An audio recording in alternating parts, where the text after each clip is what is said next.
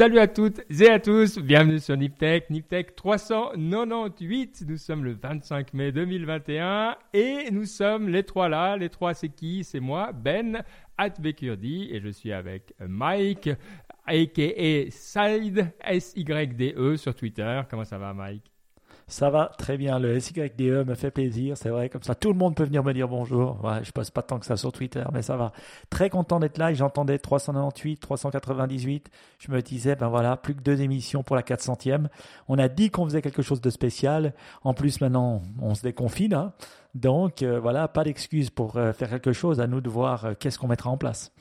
Ouais, c'est beau. Et Baptiste est également là avec nous. Salut Baptiste.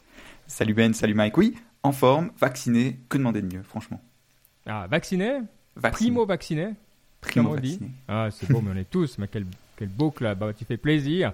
Bon, bah du coup, on a tout ce qu'il faut pour faire une grande émission, effectivement. Alors, bon, on va rentrer dedans directement. Je sais que euh, Mike en particulier, parce qu'il a eu sa carrière, euh, Side, ceux qui suivent l'émission l'ont entendu un million de fois, mais il y a des personnes qui nous ont découvert euh, plus récemment et qui ne savent peut-être pas que Mike a eu une grande carrière de, de MC hein, avant, de, hmm. avant de devenir un petit peu une idole du podcast. Donc, euh, c'est un amoureux du son.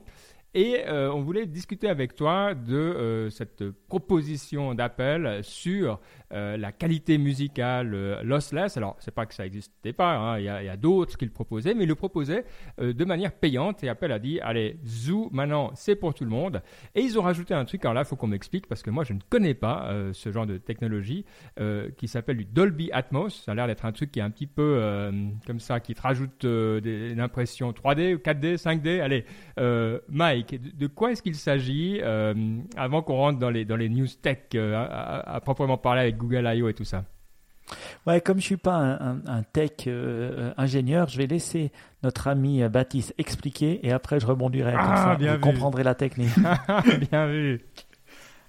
Alors, euh, alors Dolby Atmos, parce que tu as, dit le nom, c'est pas du vent, même si ça, ça sonne comme du vent, c'est euh, une technologie donc de, Dolby pour avoir du son qui est spatialisé, c'est-à-dire que tu peux avoir du son qui va apparaître au-dessus, en dessous, sur les côtés. Enfin, c'est assez, c'est un peu ça le but.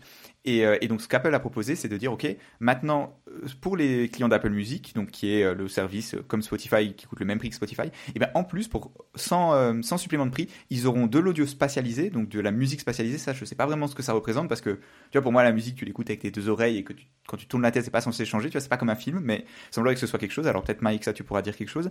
Et aussi de la musique en qualité lossless, c'est-à-dire que, bah, comme vous le savez, la musique elle est compressée, c'est-à-dire que les fichiers pour qu'ils soient pas trop gros, pour que ça prenne moins de place, quand on avait les iPods et pour avoir, genre, vous vous souvenez des iPods à l'époque, c'était vraiment le truc, c'était d'avoir 10 000 chansons. Et ben pour ça, ben, il y avait le MP3, c'est-à-dire que les, fichiers sont compressés. Et ben maintenant Apple ils disent, maintenant notre priorité avec le streaming c'est la qualité, et donc on va afficher beaucoup plus gros, mais en meilleure qualité. La question c'est Cependant, est-ce qu'avec vos appareils, ben, vous pouvez avoir cette qualité et l'entendre? Et ça, ben, c'est assez délicat. Par exemple, le Bluetooth, qui, voilà, aujourd'hui, on écoute quasiment tous notre musique avec des écouteurs Bluetooth. Ben là, déjà, c'est mort parce que le, débit du Bluetooth, hmm. il ne permet pas de faire passer de la musique de, haute qualité. Alors, dans ce cas-là, il faut un truc à fil. Ou alors, il faut envoyer, il faut un autre protocole que le Bluetooth qui n'existe pas. Enfin, c'est un peu, c'est un peu mystérieux pour l'instant. Donc c'est ça, parce que quand tu as de la musique de qualité, euh, c'est toujours le maillon le plus faible qui, qui, qui, qui, morphe. Donc euh, des fois, ça peut être ton oreille, hein, aussi bête que ça. euh, Donc, euh, c'est vrai que je me suis toujours posé la question. Moi, j'ai rarement entendu la différence. et, toi, Mike, ça te parle alors? Ben, moi, ça me parle parce que déjà, un, le son me parle. Et puis, euh, je vais te corriger, j'étais pas un MC, mais plutôt euh, DJ. Euh, J'osais pas parler. Ah oui, c'est juste. La parole avec, euh, avec Niptech. Souviens-toi, quand on faisait Music Radio, music.ch, UZIC, ça existe toujours d'ailleurs. vous pouvez aller l'écouter, uzic.ch. Et moi, j'étais derrière la console, hein, je parlais pas. Mais c'est vrai que le son m'intéresse.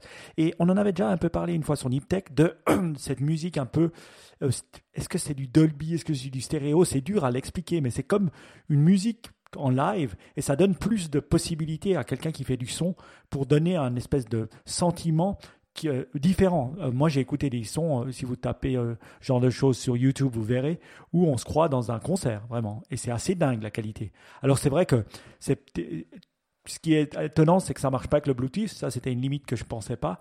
Mais quand on parle de son, il faut savoir que le truc, c'est que le son, les vrais amoureux du son qui écoutent de la musique classique et des choses comme ça, ils peuvent payer jusqu'à 100 000, 200 000, 300 000 euros leur stéréo. Hein. Mm. Et là, on parle de fiches en or, on parle de, il n'y a rien de Bluetooth, rien de Wi-Fi hein, dans tout ça. J'ai un ami qui est, qui est pas à ce niveau-là, mais qui adore le son. Et c'est vrai que, bah voilà, une- un speaker à 10 000 euros, euh, c'est pas, c'est pas, c'est normal. Donc, quand on rentre dans ce niveau-là, il y, a- un autre niveau. D'ailleurs, ces gens, ils n'écouteraient pas des MP3, ça c'est sûr. Et c'est vrai que le MP3, même les créateurs l'ont dit, ça a quand même gâché la qualité sonore qu'il y avait sur CD. Déjà que les gens, certains critiquaient, d'autres adorent le vinyle.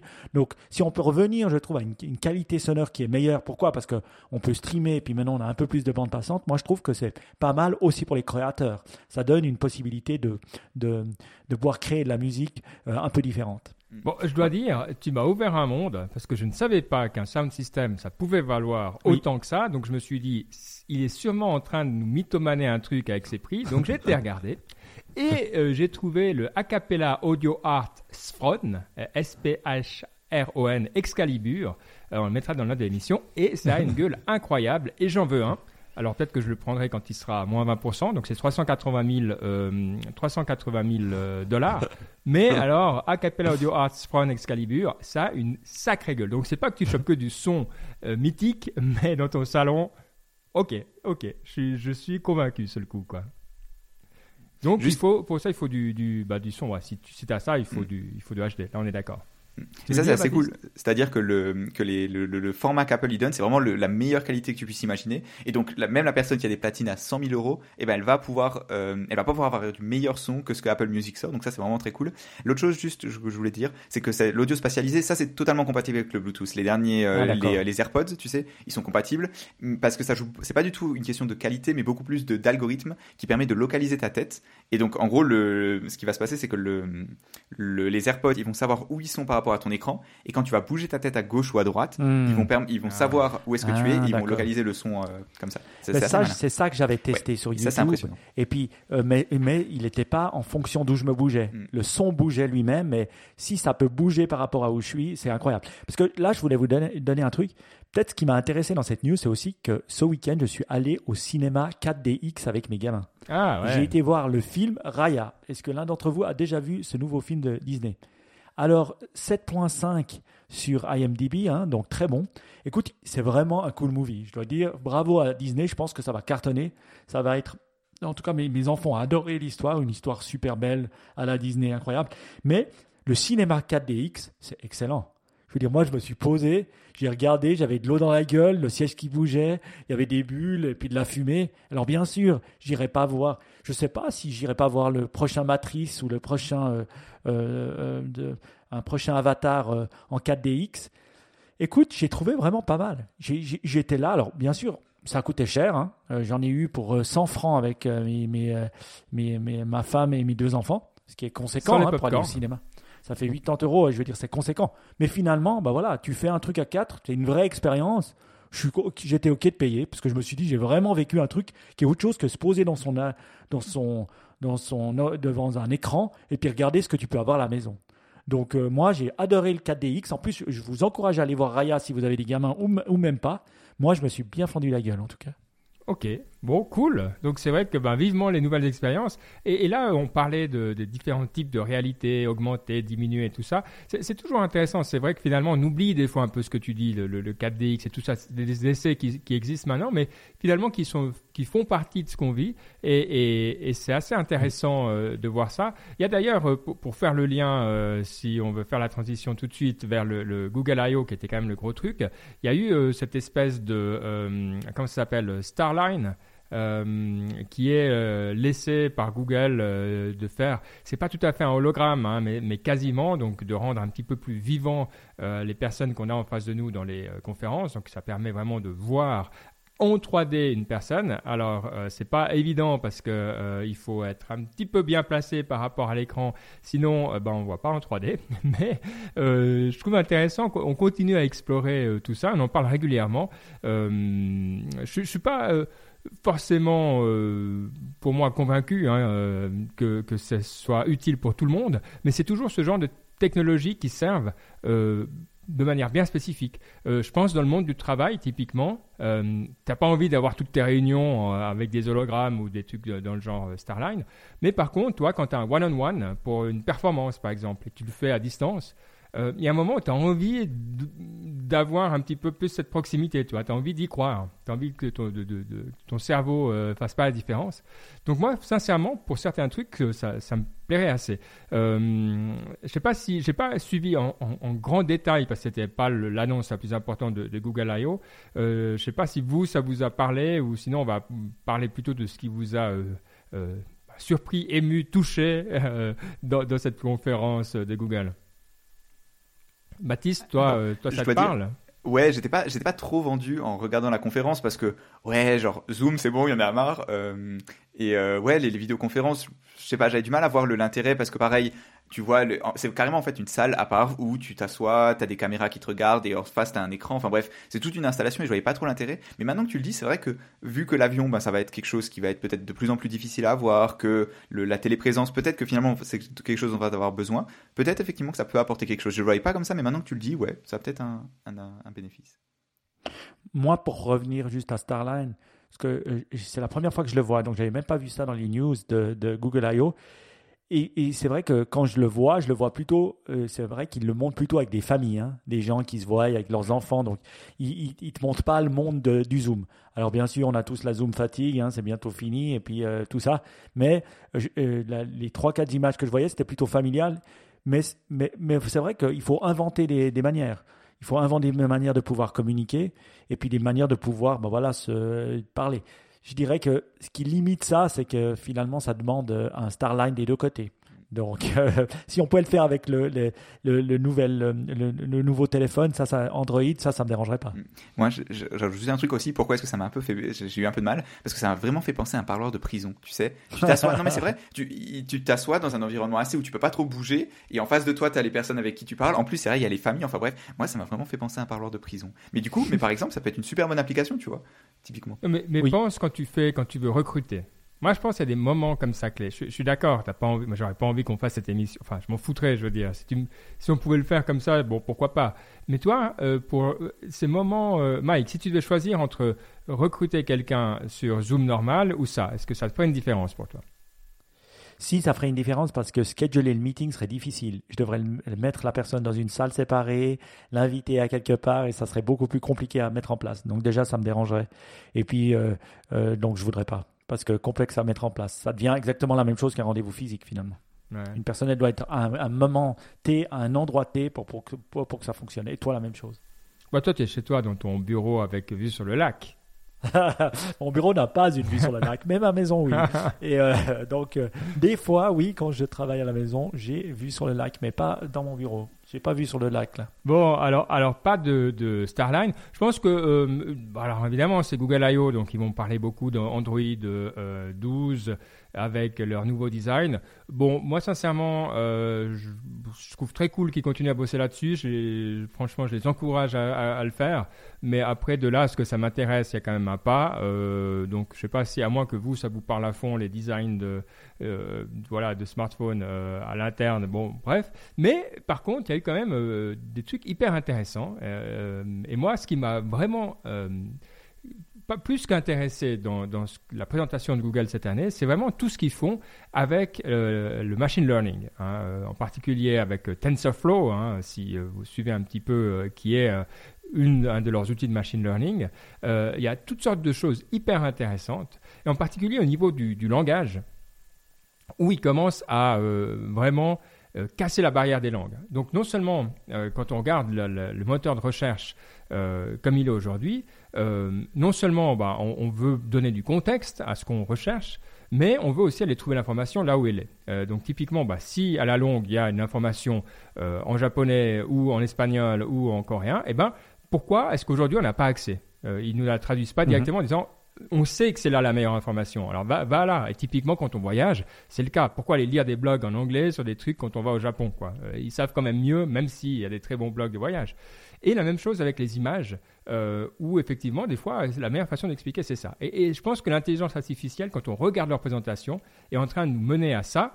Et je trouve ça hyper intéressant. Et petite euh, insider information, on mettra dans, les notes de l'émission. Si vous suivez le lien qu'ils ont mis vers leur nouveau euh, c'est pas moteur d'intelligence artificielle, mais disons que c'est le nom de code qui s'appelle MUM, euh, qui, sert, euh, qui sous-tend, disons, leur moteur de recherche. Euh, donc MUM, c'est pour Multitask Unified Model, hein, les noms à la Google qu'on aime bien. et là, si vous suivez leur blog post, tout au fond, il y a un document d'une bonne centaine de pages qui est le Search Quality Raters Guideline. Donc, euh, c'est euh, le document, la Bible de ces humains qui doivent euh, regarder des, recherches Google et les réponses et donner des scores. Et ça, ça reste un des gros, gros, gros projets. Il y a des milliers de gens qui le font dans toutes les langues pour justement avoir la qualité voulue de Google. Et c'est hyper intéressant. Si vous êtes dans le domaine, hein, si vous n'aimez pas les moteurs de recherche, c'est peut-être pas le truc qui va vous faire rêver. Mais si vous êtes dans le domaine, euh, ça vaut vraiment la peine d'être lu. Et moi, je travaillais là-dessus, mais dans un autre domaine à l'époque, qui était celui des pubs pour les journaux, les machins comme ça. Euh, donc voilà. En tout cas, moi, j'étais, j'étais enthousiaste. J'ai l'impression que j'étais un peu le seul. Euh, donc, j'étais curieux de voir si vous aussi, vous trouvez finalement que c'est cool ou bien c'est c'est tellement évident. Peut-être que, peut que je comprends plus techniquement à quel point c'est dur. Et donc, du coup, je suis enthousiaste. Mais euh, vous en dites quoi, euh, vous, de ce, cette nouvelle approche de la recherche? Je pense que c'est très intéressant, effectivement. C'est toujours pareil, ça va vraiment dans ce sens où Google, il passe de OK, on, te donne 10 liens, c'est vraiment ça, c'est OK, on te donne plus de 10 liens euh, et, de la pub, mais on te donne vraiment du contexte, on essaie de trouver l'information directement dans les sites, de la mettre dans le contexte, de répondre à tes questions. Tu vois, maintenant, tu sais, quand tu as fait une recherche, il te propose d'autres, des questions similaires à celles que tu as posées avec tout de suite la réponse en dessous. Et, euh, et bien.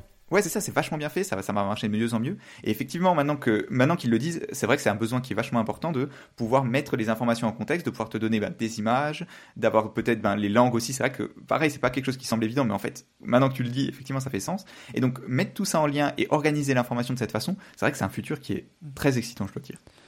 Pour moi, c'est vrai que c'est quelque chose qui vient avec le voice, par euh, mmh, obligatoirement, parce que tu peux pas c'est moins visuel quand même le voice. Tu as besoin de parler à quelqu'un. Donc euh, que tu parles à travers, euh, euh, il y a une petite vidéo qui montre où ben voilà, il parle avec un, machine learning ou un AI de Pluto, Pluton.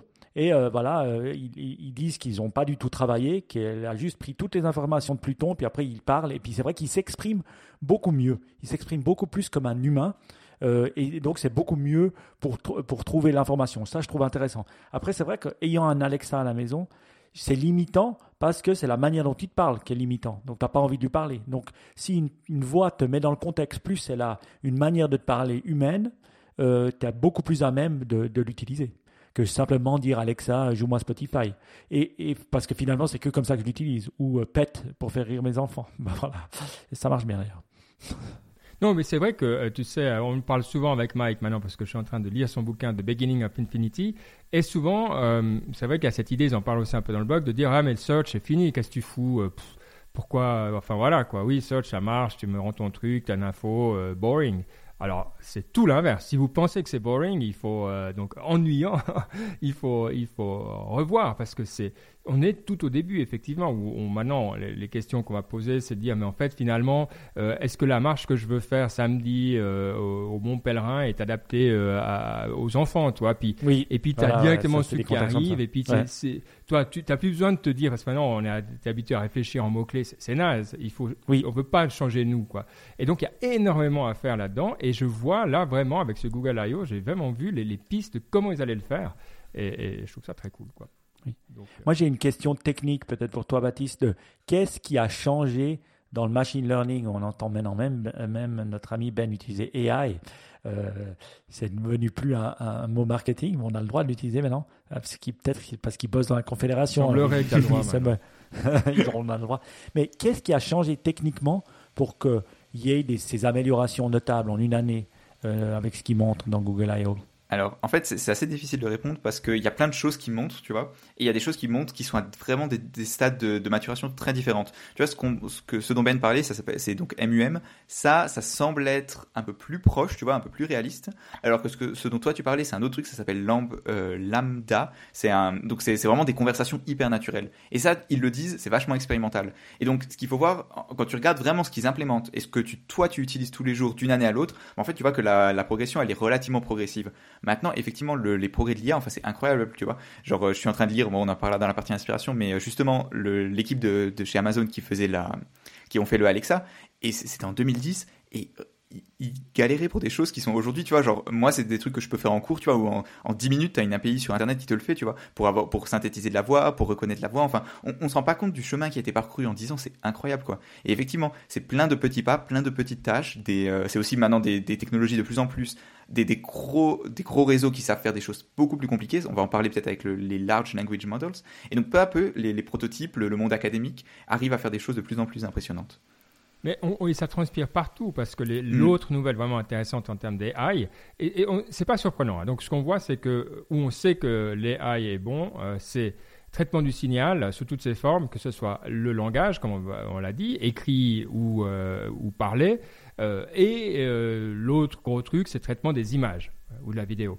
Et c'est vrai que là, de nouveau, ils ont mis en avant plusieurs choses. Alors, un truc dont on entend parler depuis longtemps, moi, c'était, j'avais fait un startup week-end à l'époque, et il y a déjà des gens qui en parlaient, mais je vous parle de ça, je vivais en Irlande, donc ça fait bien plus de 10 ans, hein, qui disait, tu prends une photo de ton grain de beauté, et puis l'application va plus ou moins te dire s'il faut envoyer à un médecin ou pas. Donc, l'idée, là, c'était plutôt de de faire un check rapide puis d'envoyer un spécialiste. Mais maintenant, l'intelligence artificielle est capable de dire, ben oui, là, il y a vraiment une chance ou une, une malchance que, que ça soit quelque chose de, pas terrible. Euh, même chose pour les, mammographies aussi, où c'est euh, quelque chose que Google a, publié récemment, où on bat euh, les spécialistes. donc il y, a toutes sortes de, de, choses dans les images qui sont en train de, se passer. Et c'est vraiment ça. Il faut vraiment voir, mettre tout ça ensemble, et on arrive à vraiment à énormément de, nouveaux, de nouvelles possibilités. Donc, sincèrement, moi, je me réjouis parce que le truc dont j'en avais marre, c'est qu'on parle du hardware. Je m'en fous du hardware, je m'en fous de la mhm. gueule qu'il a, je m'en fous du design. Alors c'est moi, hein. peut-être vous avez peut-être un peu plus de, de goût que moi, mais je suis content qu'on parle de ces trucs-là, disons.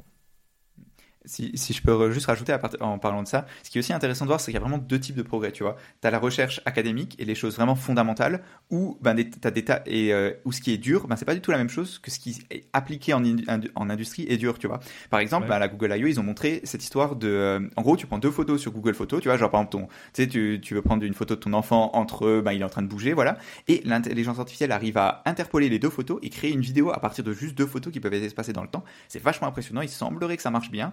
Et ça, tu vois, d'un point de vue technique, c'est hyper dur. C'est vraiment, vraiment impressionnant qu'ils arrivent à faire quelque chose. Pourtant, ils le sortent au même moment que cette histoire de, que c'est cette reconnaissance de grain de beauté qui, globalement, techniquement, est vachement moins impressionnante. Tu vois, c'est, c'est quelque mm. chose que, tu vois, que techniquement est beaucoup, beaucoup moins impressionnante parce que c'est, voilà, c'est de la classification, c'est, tu prends des photos, enfin, c'est beaucoup moins, moins compliqué. Mais le truc, c'est que pour l'appliquer, pour le mettre en application, bah, c'est vachement plus dur parce qu'il faut des données, il faut que tu aies un seuil de, un seuil de tolérance qui est beaucoup moins élevé parce que, évidemment, tu peux pas, genre, les photos, si, si ton animation elle est pourrie, bah, tout le monde s'en fout, tu vois. Alors que si si ton grain de beauté, l'analyse est fausse, bah, ça peut avoir des conséquences qui sont vachement graves. Et donc, encore une fois, pareil, un autre truc, c'est que les données sont beaucoup plus compliquées à avoir pour les grains de beauté, etc., etc. Et donc, c'est vraiment intéressant aussi de voir qu'on va avoir une deuxième vague sûrement de machine learning qui va arriver. Enfin, pas une deuxième vague, mais on va avoir beaucoup d'autres produits qui vont être beaucoup plus appliqués et qui vont vraiment être utiles tous les jours. Et en fait, comme on aura l'habitude d'avoir de l'IA un peu partout, on se rendra pas compte à quel point c'est révolutionnaire, mais en fait, ce sera vraiment des grosses avancées aussi. Mhm. Ils seront plus une aide à la décision pour les spécialistes. Parce que c'est vrai que mettre euh, le la photo du grain de beauté, c'est marrant parce que euh, ma femme, elle a justement utilisé un truc où elle envoyait une photo Hmm. Euh, et, puis, euh, ils, étaient supposés la regarder. Alors, tu sais pas si c'est un IA qui la regarde ou une personne, euh, une personne physique. Je crois que c'est plutôt une personne physique et qui donne un point de vue. Et, mais tu vois tout à fait Google, enfin, où les algorithmes se mettent, se rajouter pour une aide à décision à la personne qui serait là en train de le regarder. Ou l'inverse, c'est que la personne, la décision est prise, et puis tu as juste une personne qui regarde encore un coup d'œil qui valide. mais, euh, qui valide un dernier petit coup. Et ça, c'est d'autres choses aussi dont on va avoir besoin. C'est-à-dire que l'intelligence artificielle, tu vois, dans les 5 prochaines années, les 10 prochaines années, on saura qu'elle n'est pas parfaite et que tu n'auras jamais 100% de réussite, tu vois. Parce que tu as plein de soucis, tu as des choses qui sont pas encore évidentes à gérer, etc., etc. Mais on va aussi apprendre à l'intégrer avec des humains. On va apprendre à, OK, quand est-ce qu'on peut l'utiliser, comment ne pas l'utiliser. Les gens vont l'accepter. C'est aussi ça qui est important. Tu vois, intégrer une intelligence artificielle sur un site web, dans l'application Google Photos, c'est vachement facile. Par contre, l'intégrer dans un hôpital, ben, c'est beaucoup plus compliqué. Et pour des raisons qui sont pas vraiment techniques, mais aussi ben, humaines, tu vois, comment est-ce que tu, tu fais accepter un nouveau logiciel à des gens Ouais. Baptiste, tu Et- parlais de, de révolution, tu parlais euh, d'humanité, et ça me fait quand même penser à un pays qui rayonne, un pays qui, qui mène euh, dans un domaine important, qui est celui du langage. Euh, je pense que le langage de ce pays-là, c'est le langage, d'ailleurs. Euh, évidemment, c'est euh, la France qui euh, soutient un projet qui s'appelle LLM. Alors, c'est euh, les Large Language Models. Euh, enfin, explique-nous. Alors, euh, non, je, corrige juste LLM, c'est juste moi qui ai mis ça dans les notes de l'émission. En fait, donc, comme on l'a déjà dit, l'une des technologies qui sous-tend les, serveurs de chez Google ou, le, ou ouais, tout ce qui est autour du langage, ça s'appelle les Large Language Models. Et en fait, un language model, c'est quoi? C'est très simple. C'est, OK, tu donnes une phrase et il va compléter la phrase. Il va te dire, OK, quelle probabilité, quel mot va arriver. Donc, typiquement, si tu dis, voilà, euh, ce soir, Baptiste a mangé des. Tu vois, le, le langage, le, le modèle, il doit te dire que pâte, c'est beaucoup plus probable que chien. Tu vois, voilà, ce genre de choses. et donc, euh, et, euh, et donc ça, c'est vraiment une tâche assez fondamentale et dont on a vraiment besoin et auquel on est de le, le- la, la communauté machine learning est devenue de plus, de vraiment de, me- de vraiment meilleure quoi.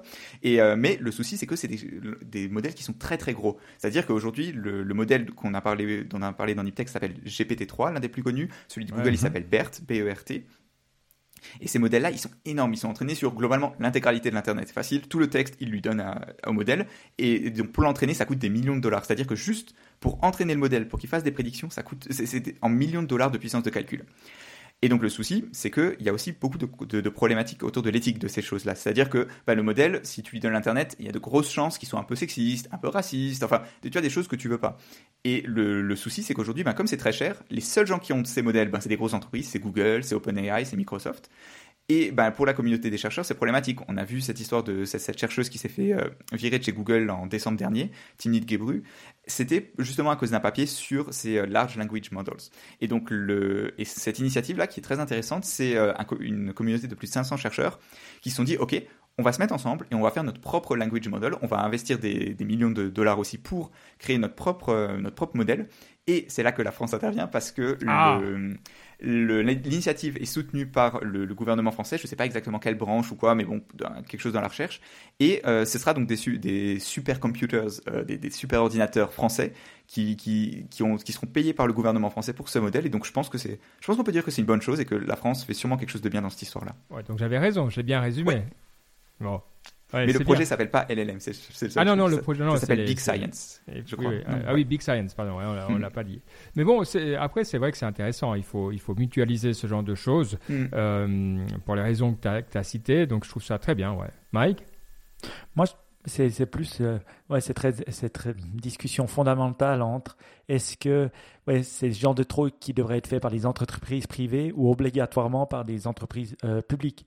Et c'est vrai que c'est toujours ça la même chose. Si l'internet avait été privatisé, on n'aurait pas le même internet aujourd'hui. On voit les combats qu'il y a. Donc, c'est vrai que dans ce même machine learning, dans tous ces modèles de données, se dire, euh, je, trouve mieux d'aller dans une discussion où on devrait essayer de de, faire des choses qui ne sont pas détenues de manière privée, mais plus par euh, euh, le public. Mais le public ou la force publique n'est pas seulement la France. Ça doit être tout un, écosystème de gouvernement. Ouais, c'est sûr. Après, dans ce cas-là, tu vois, c'est de la recherche, donc c'est quelque chose d'assez décentralisé, donc que ce soit payé par la France, c'est pas forcément un souci. Ce qui est intéressant de voir, c'est en fait que quand euh, cette chercheuse de chez Google, qui était vraiment spécialisée en éthique, s'est fait virer, il y a beaucoup de gens qui se sont dit, ok, c'est vraiment mal, c'est vraiment dangereux, parce que Google, c'est-à-dire qu'ils s'en foutent de l'éthique. Je sais pas, moi ça, ça me touche pas vraiment parce que je me dis, ok, c'est pas à Google de faire de la recherche en éthique en fait, c'est pas à Google de dire, de, de, de s'auto-dire stop, ok, maintenant on arrête, enfin, c'est plutôt, ça me semble être beaucoup plus sain que ce soit la communauté académique, des chercheurs indépendants qui n'ont pas d'intérêt et qui n'ont pas leur argent, enfin, voilà. Donc je pense que dans ce cas-là, c'est vraiment une meilleure situation où ben, c'est de, de la recherche publique, de l'argent public ou de même des fonds privés, mais plus, Oui. beaucoup plus séparés de la- de, de- de l'application qui, qui finance ces recherches plutôt que d'avoir Google qui, euh, qui finance son propre département d'éthique. Oui. mais il faut ce moonshot. Alors oui, euh, quand on a dit euh, les États-Unis ont dit on va sur la Lune, et Mhm. puis euh, ben, tout le monde l'a dit, les Russes aussi, ben, ça a fait un énorme développement. Voilà, c'était fou de se dire d'aller sur la Lune dix ans avant, et puis ils l'ont fait. Et puis c'est quoi le moonshot que les deux gouvernements devraient, devraient subventionner finalement dans ce, ce type de choses? Et c'est des fois moins clair pour eux. Euh, de qu'est-ce qu'ils devraient funder plutôt qu'un Google parce qu'il sait comment il va pouvoir se faire du fric derrière. Donc, euh, c'est- pas facile de trouver le moonshot auquel tout le monde adhérerait pour mettre plein d'argent euh, dans ce domaine-là. Plus dur que d'aller sur la Lune ou sur Mars. Bon, enfin voilà, en tout cas, on n'a pas beaucoup parlé de, Google I.O., mais euh, je crois que ça, c'était quand même un axe intéressant de, ce qui se passe euh, de ce côté-là de, l'Atlantique. Euh, et puisqu'on y est, alors on va, on va rester, il y a euh, un petit échec, hein, tu parlé de Moonshot, bah, tout ce qu'on rêve ne, ne finit pas en, succès colossal. Euh, C'est le cas de Windows 10X. Euh, qui voilà était euh, censé être euh, pas le remplaçant, mais en tout cas la nouvelle mouture de, du système d'exploitation Windows, un petit peu comme on a le Chrome OS. Bon, Baptiste, est-ce que tu peux nous dire en deux mots un petit peu qu'est-ce qui s'est passé avec ce, ce projet 10X Ouais, alors en fait, il y a, c'était il y a quoi, un an et demi, deux ans, euh, Microsoft, ils ont montré deux, deux futurs euh, devices Surface. L'un, c'était un petit téléphone euh, avec deux écrans, donc deux écrans tactiles qui se plient, mais pas avec un écran pliable, mais genre deux, écrans un peu comme une Nintendo DS, je sais pas si vous vous souvenez, et un ordinateur un peu plus grand avec aussi deux écrans qui se pliaient. Et donc le, le téléphone, il est sorti, il est sous Android. Globalement, c'est un flop, soyons francs. Ça s'appelle le Surface Duo. Et l'autre device, s'appelait Surface Neo. Et ça, ils ont dit tout de suite, ça prendra beaucoup plus de temps parce qu'on va le sortir avec une version de Windows spéciale qui s'appellera Windows 10X, qui sera faite pour les ordinateurs deux écrans. Et ils disaient, c'est notre vision pour le futur, c'est les ordinateurs avec deux écrans. Ensuite, six mois, un an plus tard, ils ont dit, ok, les gars, finalement, on a changé de plan. Windows 10X, en fait, ce sera un autre OS, ce sera un peu comme l'OS des Chrome, un peu comme Chrome OS, ce sera un OS plus léger, et ce sera aussi une certaine vision du futur de l'ordinateur. Et maintenant, bah, ils disent, oh, en fait, Windows 10X, finalement, on l'abandonne, et on intégrera les futures modifications et l'intégration à deux écrans pour dans euh, Windows 10 normal. Et euh, en fait, ce que je trouve intéressant dans cette news, c'est que ça montre qu'en fait, Microsoft, ils savent pas vraiment quoi faire avec Windows, en fait. Euh, ils savent pas dans quelle direction aller. T'as Apple, eux, on semble comprendre qu'ils vont dans une certaine direction où tu as d'un côté les iPads et de l'autre côté les ordis. Et en fait, les ordinateurs, c'est plutôt pour les pros et les iPads, c'est un peu le, device pour tout le monde. Et de toute façon, ils disent pas ce qu'ils vont faire. Donc, c'est un peu. euh, ils, attendent de montrer. Alors que tu as Microsoft de l'autre côté qui, lui, eux, ils savent, enfin, ils savent pas ce qu'ils veulent faire. Et ils errent, ils vont d'un côté, de l'autre, ils expérimentent. Et on voit que, bah, en fait, ils arrivent pas vraiment. Parce que d'un côté, le, y a, ils devraient faire un OS plus mobile. Le souci, c'est que ils ont le, passé de Windows. Ils peuvent pas dire demain, on fait un OS qui est pas compatible avec les logiciels, euh, les, anciens logiciels, vous savez, les points .exe. Ça, c'est pas possible. Mais ils peuvent pas vraiment faire un nouvel OS parce que personne l'utiliserait, parce que les gens utiliseraient Android. Et en plus, dans tout ça, de toute façon, ils gagnent pas vraiment d'argent avec Windows. Ils gagnent plus, c'est, plus leur cœur de business. Donc, ils, ils sont un peu coincés et euh, je trouve que c'est intéressant de voir ça. Oui, c'est aussi les utilisateurs, hein, parce que pour quelqu'un qui travaille encore avec la suite euh, Microsoft Office 2010, hein, euh, je peux vous dire que des fois, euh, voilà, c'est les utilisateurs qui traînent un petit peu.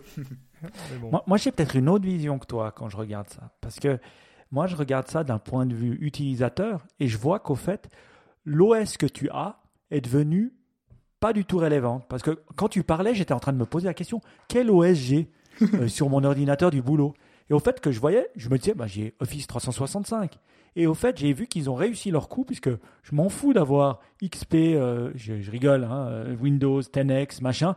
J'ai Office 365 dans lequel j'ai mon téléphone sur lequel j'ai les apps, j'ai l'environnement, et moi j'utilise Office 365 la, les trois quarts du temps, ou allez, 80% du temps dans le browser. Vraiment, je l'utilise dans le browser. À part s'il doit faire une présentation PowerPoint, c'est toujours un peu chiant de, de la faire bien dans un, dans, un, dans un browser. Mais sinon, la- le, le reste, beaucoup, beaucoup plus dans le browser. Et donc, c'est devenu app-based. Mm. Donc, on s'en fout finalement de l'OS.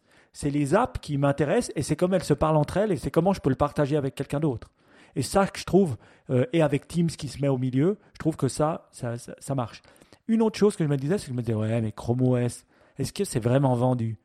Et puis, tout d'un coup, j'ai tapé, qu'est-ce que, dans GeekWire, je suis tombé sur ce, euh, quelle est le, la market share? Et au fait, en 2020, le nombre de Chrome OS, de MacBook Chrome OS, enfin pas de MacBook, de Chrome OS de Google, ont, et il y en a plus qui ont été vendus que de Mac. Donc il y a Windows qui est à 75% de part de marché, as, et puis tu as un peu l'autre qui est presque à 10, et puis Mac qui est à 7, donc environ. Donc c'est assez dingue de voir que c'est quand même une grosse part de marché et que ça fonctionne. Ouais, moi, moi j'en ai un hein, et je ne reviendrai pas en arrière. Pour le petit euh, truc que j'ai euh, pour chez moi, pour bosser, euh, hyper multifonction, hyper simple, que du web, sincèrement, c'est top quoi. Rapport qualité-prix imbattable et ouais. Est-ce que tu l'utilises pour le show là? Non, non, bah non, parce que c'est pour des petits ordinateurs. pour moi, c'est plus l'utilisation, ça remplace l'iPad, si tu veux. C'est un truc que je prends partout. là, tu vois, je regarde le match en faisant à manger. D'un coup, je le, toi, c'est plus comme ça. Après, tu peux faire d'autres trucs avec, mais j'ai l'impression que c'est quoi Éducation, énormément. Parce qu'aussi, le rapport qualité-prix est vraiment bon. quoi. Mm. C'est simple, tu peux pas installer de conneries, tu peux. Enfin, c'est limité, pas de la mais création, mais c'est de la consommation. Un peu comme l'iPad. Mm. Exact. Oui, hein, ok.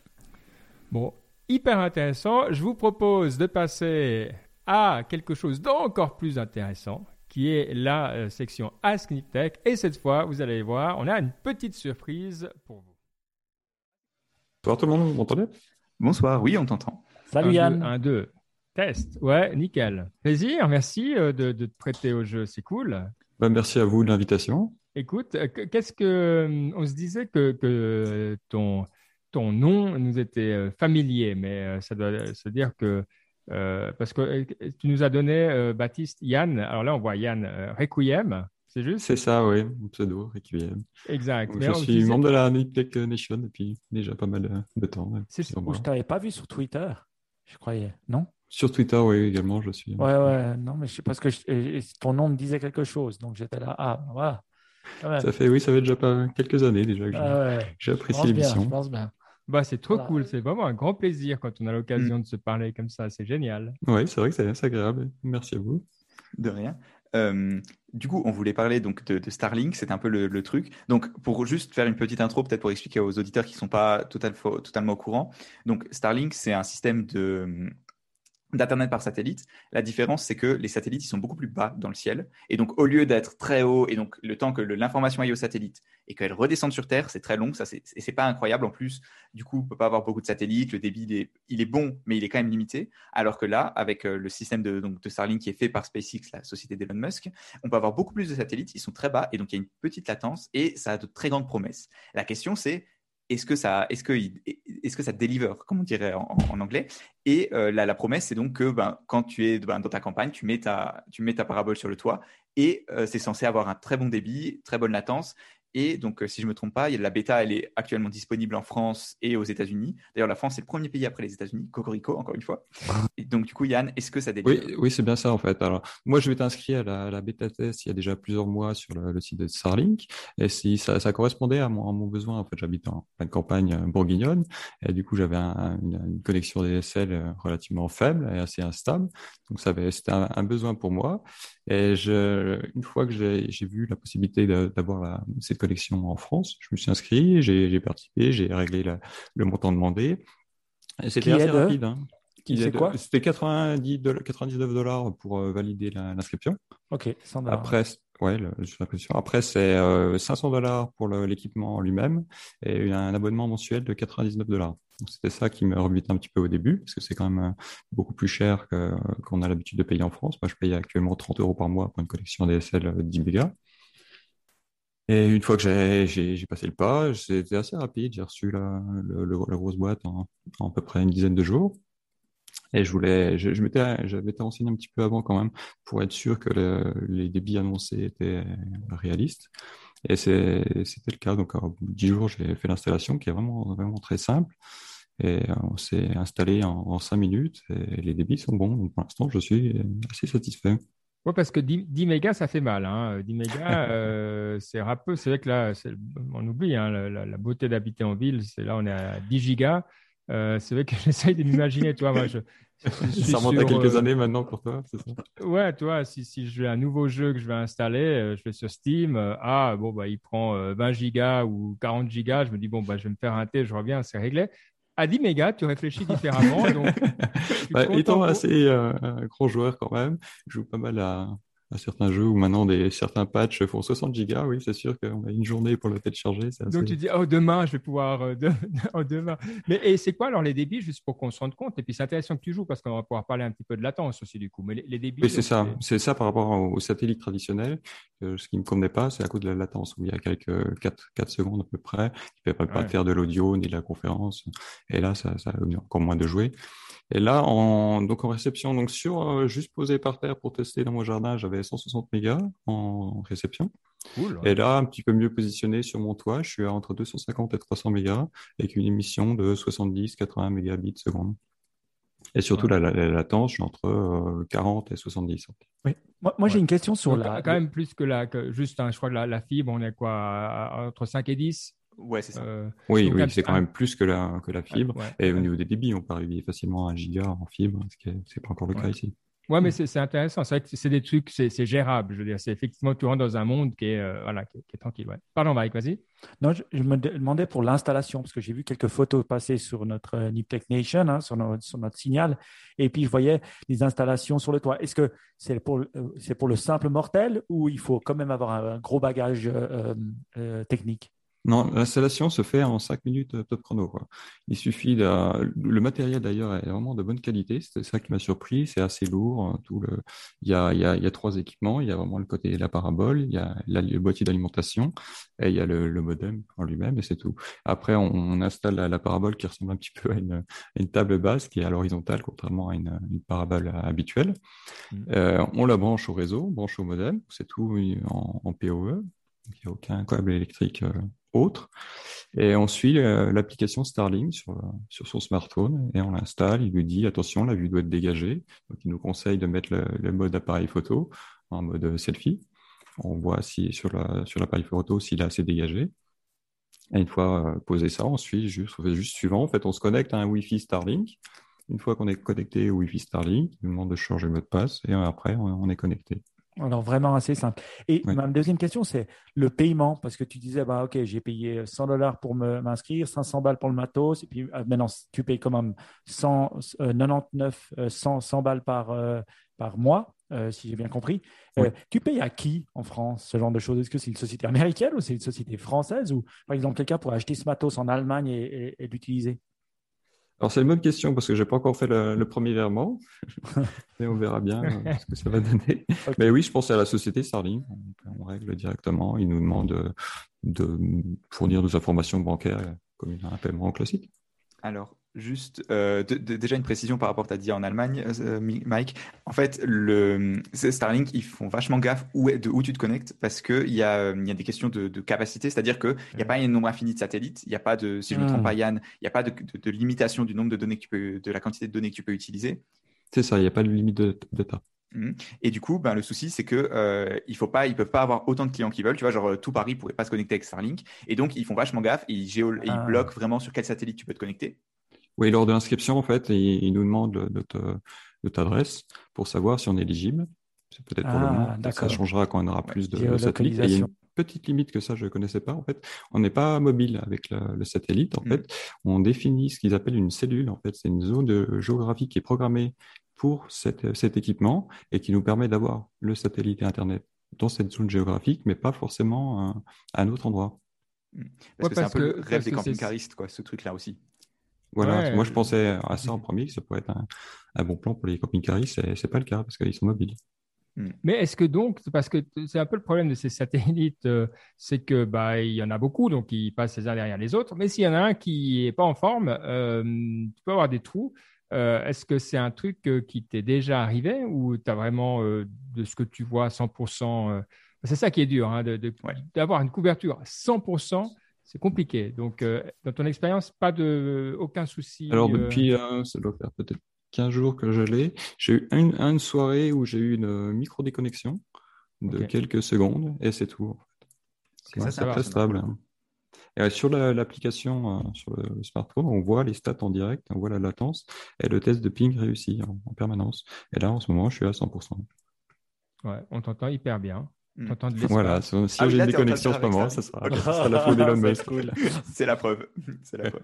Non, trop bon, bah, c'est génial en tout cas. Euh, super intéressant. C'est cool d'avoir un retour comme ça. Et surtout, bah voilà, euh, c'est vrai qu'il y avait des gens qui doutaient un peu, qui se disaient ah, qu'est-ce que ça vaut et tout ça.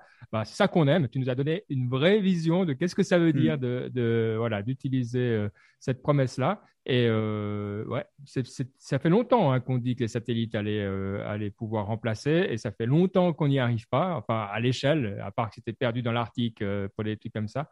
Donc euh, très cool. Donc un, un grand merci Yann, et puis merci d'être euh, également euh, un auditeur fidèle et un membre de la, la communauté actif. On apprécie à sa juste valeur. Eh ben, merci à vous. Merci à toute la Nip Technician pour la, la bonne humeur. Trop bien. Ben, merci beaucoup. Bon, bah, assez incroyable hein, ce, ce Ask Nip Tech. Il faudra qu'on refasse. Merci encore, hein, euh, merci euh, euh, d'être venu. Mais on va quand même terminer cette émission en beauté euh, avec la partie inspiration. Et on a pas mal de trucs cette fois, faut, faut le dire. Je pense qu'on était, voilà, on était motivés. Allez, alors sans transition, on y va, Mike. Oui, très bien. Ben, la partie inspiration, hein, toujours une, grande bou- bouffée d'air frais, même s'il y a le coronavirus. Et voilà, on respire. Pourquoi je veux faire ça? Parce que la première, elle touche sur la méditation. Euh, c'est vrai que j'ai enregistré un podcast que j'ai pas encore posté, mais que vous allez pouvoir écouter la semaine prochaine avec Elena, qui nous parle de la méditation à l'école. Et franchement, j'ai trouvé ça vraiment assez excellent. Et euh, je me réjouis que vous regardiez, vous écoutiez Snip Tech Explore. Mais J'étais pas là pour faire la pub pour le prochain Nip Tech Explore, j'étais plus là pour dire que, ben voilà, ce week-end, c'est la première fois de ma vie que j'ai réussi à méditer pendant 30 minutes. Et bien sûr, je m'en suis empressé de me vanter directement après les 30 minutes et j'ai envoyé à Ben 30 minutes. Et c'est vrai que pour moi, avant, me dire 30 minutes de méditation, c'était impensable de le faire. Et je voulais vous expliquer comment j'y étais arrivé. Au fait, euh, je vous ai déjà parlé de cet auteur euh, que j'avais lu euh, pas mal de trucs. c'est un auteur indien, mais qui a vécu aux États-Unis, qui a enseigné, je crois, à Berkeley pendant les années 50, 60. Et, il, avait un bouquin sur la méditation. Et ce qui est marrant, c'est que ce, ce- cette personne, Eknar Ish- Ishnawan, Ish- Ishnaran, euh, je vous mettrai ça dans les notes de l'émission, je, détruis son nom, et il parle de la méditation, mais en utilisant des mantras. Un mantra, c'est quoi? C'est une phrase que tu utilises et que tu répètes, répètes, répètes pendant la méditation et qui permet ben de voilà, calmer ton esprit. Alors moi, avant, je faisais toujours de la méditation avec la respiration, avec ben voilà, en, en, faisant parler, en essayant de relaxer son corps, mais j'arrivais jamais à faire 10, 10 minutes. Quoi. 10 minutes, c'était déjà le maximum. Et là, en ay- en ayant réussi à justement faire cette mantra méditation que j'avais, euh, entendue hein, dans tout ce qui était TM ou des choses comme ça, et ben franchement, avec le temps, en le faisant pendant un mois, là, j'ai réussi à atteindre 30 minutes. Alors, je vous ai mis quelques notes. Bien sûr, il faut pas choisir son mantra n'importe comment. Il faut utiliser un mantra qui se répète depuis des milliers d'années. hein, ça aide, il paraît, pour aller plus vite. Euh, donc, ne, ne- ne- n'utilisez pas le, euh, le, le- mantra euh, mon, chien est bleu et la lune est verte ou un truc comme ça. Essayez d'utiliser un mantra. Je vous ai mis quelques liens où il vous donne quelques exemples de mantras utilisés de n'importe quelle religion ou de n'importe quelle chose. Hein. C'est pas forcément spirituel. C'est des mantras qui ont été utilisés dans le, dans le monde et que vous pouvez utiliser et ça marche. Franchement, pour avoir testé, c'est vrai que maintenant j'aurais du mal à revenir en arrière parce que je vois que là j'ai, continué et c'est plus simple. Finalement, on répète quelque chose, l'esprit des vagues, on revient au mantra. L'esprit des vagues, on revient au mantra. Donc voilà, la petite explication sur l'utiliser. Ils utilisent aussi le mot mantram euh, au lieu de mantra. Avec un M derrière, c'est exactement la même chose. hein. N'ayez pas peur si vous dites mantra, mon mantra, euh, le mot est le même.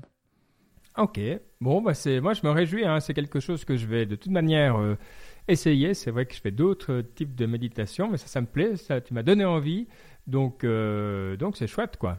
Ok. Oui. Alors, suivant. On est dans on est dans l'inspiration, mais de l'inspiration drôle, on va dire. J'ai regardé une série sur euh, Netflix. Alors, c'est assez rare que je regarde des séries, mais celle-là, j'ai commencé, j'ai pas pu m'arrêter. Elle dure six épisodes et je pense pas qu'il y aura une série, euh, une deuxième saison. hein. Euh, vous comprendrez quand vous le verrez. C'est sur une personne qui s'appelle Halston. Alors, j'ai pas été regarder s'il a vraiment existé, mais je crois. Et c'est un, créateur de mode dans les années euh, 70 à New York, euh, 60 même à New York.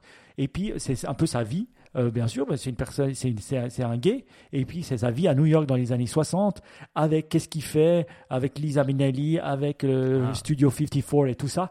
Mais franchement, c'est assez incroyable. Ewan McGregor joue, et il joue tellement bien, franchement, il joue incroyablement bien. Alors bien sûr, il y a, il y a, il y a un peu de, de vinamo, de drogue et de sexe, mais euh, c'est assez drôle à regarder. Euh, je dois te dire, j'ai j'ai croché. Six épisodes comme ça sont passés, six ou sept épisodes sont passés d'un coup, 45 minutes par épisode, et je me suis bien marré. Donc, euh, franchement, c'est là que tu vois, autant il y a du contenu vraiment pourri sur Netflix, et vraiment bête, autant il y a du contenu incroyable. Et, et c'est vrai que là, là c'est vraiment euh, un contenu incroyable. Donc, bravo à ceux qui ont fait cette série, et puis je vous encourage tous à aller la voir, Halston. Euh, ouais, je sais pas si vous aurez envie de vivre dans les années 60, mais peut-être un petit peu. ok. Donc ça, moi je regarde pas de série. Donc autant les mantras, euh, je pense que je vais le faire. Autant ça, euh, je, je, vais sûrement euh, passe. Mais voilà, je sais qu'il y a beaucoup de fans de séries partout. Donc ça vous fait une de plus à vous mettre dans votre binge watching list. Et une fois euh, n'est pas coutume. Non, ce n'est pas un livre sur euh, l'hindouisme ou la spiritualité indienne. c'est un livre. Alors, je suis tombé, je, suis abonné à la, à la newsletter de Ryan Holiday. Ryan Holiday, c'est un stoïque. Il a aussi un podcast. C'est euh, Obstacle is the Way. Il a fait beaucoup de livres. Il édite aussi beaucoup de livres. Et c'est vrai que sa newsletter, elle n'a rien de beau. C'est que des livres avec des petites descriptions. Mais pour quelqu'un qui aime lire, c'est incroyable parce que ses recommandations, elles sont incroyable. Et voilà une recommandation où je crois que c'est lui qui a édité ce livre. Ça s'appelle The Calendar of Wisdom. Et ça a été écrit par Léon Tolstoï, donc l'auteur russe, en 1915. Euh, il est mort en 1915, donc à la fin de sa vie. Et c'est quelque chose qu'il a construit pendant dix ans. Donc, vous connaissez Anna Karenina et tout ça. Moi, j'ai jamais lu personnellement du Tolstoï. Je connais le nom, mais j'ai jamais lu un livre de lui. Peut-être je devrais. Euh, Guerre et paix, tout ça. Mais il était obsédé par ces petite formule de sagesse. Et pendant dix ans, il a travaillé dessus. Il a travaillé sur à mettre ensemble plein de choses, hein, que ça soit, il a pris du Bouddha, de la Bible, il a pris des, penseurs américains, euh, même du début du siècle, hein, donc vraiment de tout, tout, tout, tout, tout, un nombre de gens et il a créé cette, euh, ce, Calendar of Wisdom que j'ai commencé à lire. Alors, j'ai pas pu m'empêcher de l'acheter tout de suite, comme d'habitude avec Ryan Holiday. Et franchement, là, j'arrête pas de le lire. Alors, ça, ça, il y a tous les mois de l'année, tous les jours de l'année. Hein. donc là, je suis, encore à janvier, mais j'en peux plus. quoi. J'ai hâte de terminer la émission pour m'endormir en lisant. C'est très, c'est une page par jour, hein, où vous, allez en lire plusieurs. Mais je pense qu'il y a plein de sagesses qui sont assez incroyables. Alors, le problème, c'est quoi? C'est qu'il n'existe pas en français. Et donc, ah. il paraît que ça a été russe jusqu'en 1915. Après, pendant la, ben, ben, voilà, le communisme en Russie, toute cette période-là, ça a été euh, pas, euh, pas édité à cause de qu'il y avait des phrases religieuses qu'ils n'aimaient pas et tout.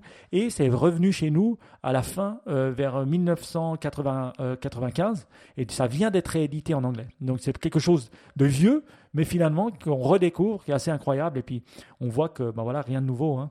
Moi, je préfère un peu ça que, le stoïque, les stoïques parce que je pense que c'est un panel un peu plus large et j'adore Léon Tolstoï. Ok, bon, bah, euh, intéressant. C'est vrai qu'on le connaît pour euh, d'autres textes, Léon Tolstoï, je ne savais pas. Donc, euh, super intéressant. Je crois que Baptiste a aussi un bouquin pour nous. Hein. Ouais, mais avant, je voulais juste demander, c'est pas justement le but d'en lire juste un par jour, tu vois, pour distiller la, bonne parole au, fur et à mesure Tout à fait, tout à fait. Le but, ça serait, bah, comme stoïques, de lire et puis de réfléchir. Hmm. Mais sauf, tu peux pas t'empêcher d'en lire deux ou trois. Le, but, c'est de continuer à le lire. Et c'est vrai que c'est des, des, réflexions où après, tu peux réfléchir, mais euh, avant de s'endormir, c'est vraiment bien. Hmm. C'est le binge reading, tu vois, comme sur Netflix. Mais, euh, mais oui, j'avais un livre aussi, c'est alors c'est un peu moins exotique, disons. C'est euh, la suite. Donc, je sais pas, il y a quelques années, je sais plus si vous vous souvenez, Mike, il avait une période où il était fan d'Amazon. Je sais plus si vous vous souvenez. Voilà. et c'était à cause d'un livre euh, qui est écrit par Brad Stone et c'était euh, The Everything Store. Et je l'avais lu à l'époque, j'avais, j'avais beaucoup apprécié. Et, et, donc là, il a sorti la suite. ça s'appelle Amazon Unbound. Et, et c'est excellent, ça se lit super bien. C'est donc c'est le Amazon en gros depuis les années, je dirais 2000 12 à peu près, donc tous les nouveaux projets qu'ils ont eu, c'est-à-dire Alexa, le développement à l'international et tout et tout, ça se lit très bien. J'aime beaucoup l'aspect biographie, ça suit peut-être un peu trop Jeff Bezos, ça fait un peu, il y a vraiment cet aspect, tu sais, un peu le, le, le, milliardaire, inventeur, génie, ça c'est peut-être un peu mm. trop présent, mais sinon c'est vraiment bien, ça se lit super bien. Et l'aspect en plus, tu vois, c'est des choses que j'ai un peu vécu, tu vois, dans, je veux dire, le, tu vois, les nouveaux devices qui sortent et tout, tu vois, c'est des actualités qu'à l'époque on suivait, et donc juste les relire et tout, ça te, ça, ça me replonge un peu dans le passé, c'est assez agréable, je veux dire. J'ai retourné de voir le la il parlait de, des, reviews tu vois que le le, le, premier Echo avait donc le, premier Alexa avait. Et je suis allé retourner voir la review ensuite euh, sur The Verge. Et tu vois c'est un peu tu vois comment ça a changé mais comment les choses n'ont pas changé. Enfin j'aime beaucoup cette expérience de là je veux dire Et Brad Stone est un Il est très, très bon auteur. Mm. Donc, euh, je l'ai entendu sur un podcast qui parlait justement du livre. Je me souviens plus du podcast, mais je, je, je trouvais cool euh, qu'il parlait de ça. Et je trouvais cool qu'il ait justement continué son Mm. euh, après le A to Z store. Et ce que je, trou- je trouve intéressant, peut-être un jour je l'écouterai, c'est que je trouve euh, quand il parlait d'Amazon dans le passé, je pouvais pas me projeter puisque j'avais pas vécu cette période Mm. fi- finalement de tout ce qu'ils avaient développé. Tandis que cette période-là, en faisant Niptech et tout, on, est- on plus dedans, Ouais. tu vois, de 2010 à maintenant. Et ça, c'est vraiment cool, euh, je dois dire. Ça, ça doit être euh, pas mal de pouvoir euh, se, se projeter sur, euh, et puis de s'imaginer. Il est tout récent, hein, sorti le 11 mai 2021. Donc il est, il est vraiment récent, récent. Bon, et moi je vous rajoute un petit bouquin euh, dans le mix euh, qui est un petit peu moins récent parce qu'il est du 16e siècle. Euh, Ah. et, eh ben ouais, quand même. C'est Ma vie. Alors ça c'est la version française, mais qu'on trouve au format Kindle. Le, le bon truc avec les livres du 16e siècle, c'est qu'en général ils sont pas très chers. Donc en Kindle, il est 1,57€. Donc à, à la limite, je vous dis, Ça, prenez le risque. Euh, et euh, ma vie, alors vous allez dire, il y a beaucoup de gens qui peuvent dire ma vie, c'est vrai, c'est vrai, donc c'est la ma vie de Thomas Platter. Et Thomas Platter, c'est euh, quelqu'un qui est né dans les montagnes, pas loin d'où euh, je suis né moi-même, dans les montagnes valaisannes, euh, qui, voilà, était pas parti pour faire grand-chose parce qu'il était berger là-dedans. et il a vécu des aventures assez incroyables. Il est parti à Zurich avec Zwingli, c'est l'époque de la réforme et tout ça, si vous connaissez un petit peu, mais c'est pas important de connaître, c'est pour donner des couleurs. Et puis il finit à Bâle, euh, éduqué et euh, capable d'écrire sa biographie en vivant toutes sortes d'aventures. Et sincèrement, de temps en temps, ça vaut la peine de lire quelque Mhm. chose comme ça pour comprendre le, le- combien on a évolué sur plein de points en 400 ans et qu'est-ce qui est resté la même chose. Parce qu'on voit clairement c'est quelqu'un bah, qui, qui a les mêmes envies, les mêmes idées. Enfin, on sent non seulement c'est les mêmes endroits, euh, les mêmes villes, les mêmes noms. Donc il y a plein de choses qui n'ont pas changé du tout. Mais quand même, hein, euh, des fois, euh, pour les personnes qui euh, pourraient être un peu critiques de la tech en disant ah voilà ça, qu'est-ce que ça a amélioré dans nos vies? Eh ben c'est bien de relire un bouquin du XVIe siècle. Ça met un petit peu en perspective. Alors moi j'apprends plein de trucs sur l'histoire. euh, ça me fait réfléchir à plein de choses. Voilà, c'est euh, vraiment euh, une découverte que j'ai pris au hasard euh, un jour en me disant tiens c'est quoi ce machin? Et que je ne regrette pas. Donc des fois il faut se laisser surprendre euh, et on a des bonnes surprises. Voilà. Est-ce que Et tu- deux évaluations hein, sur, euh, sur euh, Amazon. Donc, on est vraiment dans, dans, dans le, comment on appelle ça, la, la fin de la. euh, euh, la, la fin de la queue, la tail end. Ouais, ouais, la, La, tail. long tail. Et bien, La long vois, tail. Alors, long, long tail. un Et qui, en dit- plus. euh, qui met 4 étoiles, mais qui dit un vrai page turner âgé de 500 Oh, ans. Tu vois, donc, euh, ouais, pas incroyable. voilà. Alors, Ben, est-ce que tu t'identifies un peu à Thomas Platter?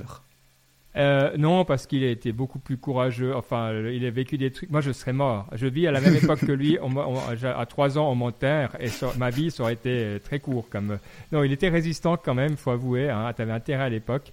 Euh, donc, je l'admire beaucoup, mais j'arrive pas à m'identifier vraiment. Euh, je crois pas que j'étais. Je je- je suis pas fait pour euh, le 16e siècle en tant que. Non. Plutôt avec 500 ans de retard, ouais, ça c'est pas mal, c'est pas mal. Bon, on va quand même terminer avec une citation. Alors, je ne m'attends pas à une citation de Thomas Platter, parce que, euh, voilà, je ne sais pas s'il y en a beaucoup, mais qu'est-ce qu'on a? Est-ce qu'on a une citation de Tolstoï? Ben oui, alors Ah. j'ai repris euh, des citations qui sont dans le livre. Alors il faut savoir, dans ce livre, hein, il cite des autres auteurs aussi. Puis après, il, il, il- il adapte les citations aussi. Mais alors je me suis dit, allez, on prend des citations comme si c'était le bon Léon qui l'avait dit, Léo Tolstoï qui l'avait dit. Et c'est vrai que, ben voilà, je vais en, en lire une. Ben, J'en ai toujours deux, trois préparés. Puis au dernier moment, je me laisse inspirer par une des, des trois. Tu es, euh, prêt à la, euh, à la traduire en français, Ben? Autant qu'on peut l'être, oui, je suis prêt. Parfait.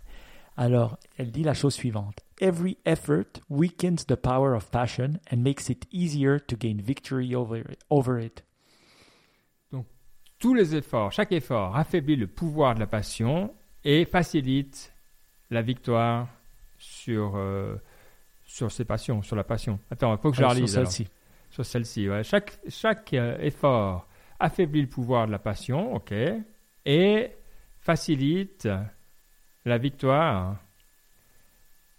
Euh, Sur Je suis un petit peu hors contexte ou euh, je comprends pas la quote cette fois? J'adore Une grande première. Attends, alors, pourquoi, Je vois pas le lien. Pourquoi, je vois pas pourquoi un effort affaiblirait le pouvoir de la passion euh, juste comme ça, quoi. chaque effort. Ouais. Chaque De la effort. passion, mais de quelle passion? De, toute, de, de la passion, quoi. Comment tu comprends ça, Mike? On va, prendre, on va retourner la quote. Ben, disons, c'est chaque effort que l'on fait. finalement. Alors après, il faut, faut, faut jamais. Tu, tu- là, là c'est ton côté trop ingénieur. Tu vois. Il faut plus être méta et puis se laisser aller dans la citation, pas trop essayer de la disséquer. Ah, mais la, mais comprendre, par exemple. il faut la ressentir. Voilà, comme ça. ok. Et pour moi, ben voilà, c'est ben, c'est au- un peu pour pouvoir ben voilà, mettre, ouais, mettre, mettre une bride sur ses passions, sur ses envies, sur ses désirs. Et quand chaque effort qu'on fait dans ce côté-là, pour justement pouvoir euh, euh, mettre sous bride nos passions, c'est une manière de pouvoir euh, faciliter sa, vi- sa victoire sur celle-ci. Ça veut dire, ben voilà, ne laissons pas nos passions nous dominer, mais dominons-les afin de pouvoir euh, avoir la victoire sur celle-ci. C'était ça que ça voulait dire selon moi.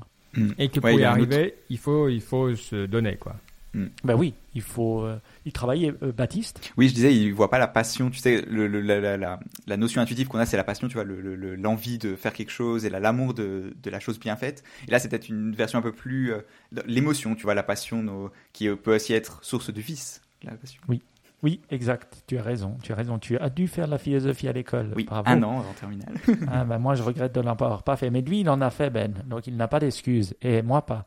Ouais. Mais c'est vrai que ça, ça peut être cryptique, maintenant que tu le dis. euh, mais j'aime bien ça parce que, ben voilà, c'est. euh, euh, rule your passion or it will rule you. Bon, c'est- cryptique, mais c'est vrai que, enfin, je suis pas surpris que ça soit aussi des trucs qui gravitent autour de Ryan Holiday, parce que c'est quand même très dans le- la, la vision stoïque, bouddhiste et tout ça. C'est clair que, voilà, on est conscient de ce qu'on fait et euh, ben, on n'est pas là pour se faire guider, comme tu dis. On n'est pas juste. donc voilà. Écoute.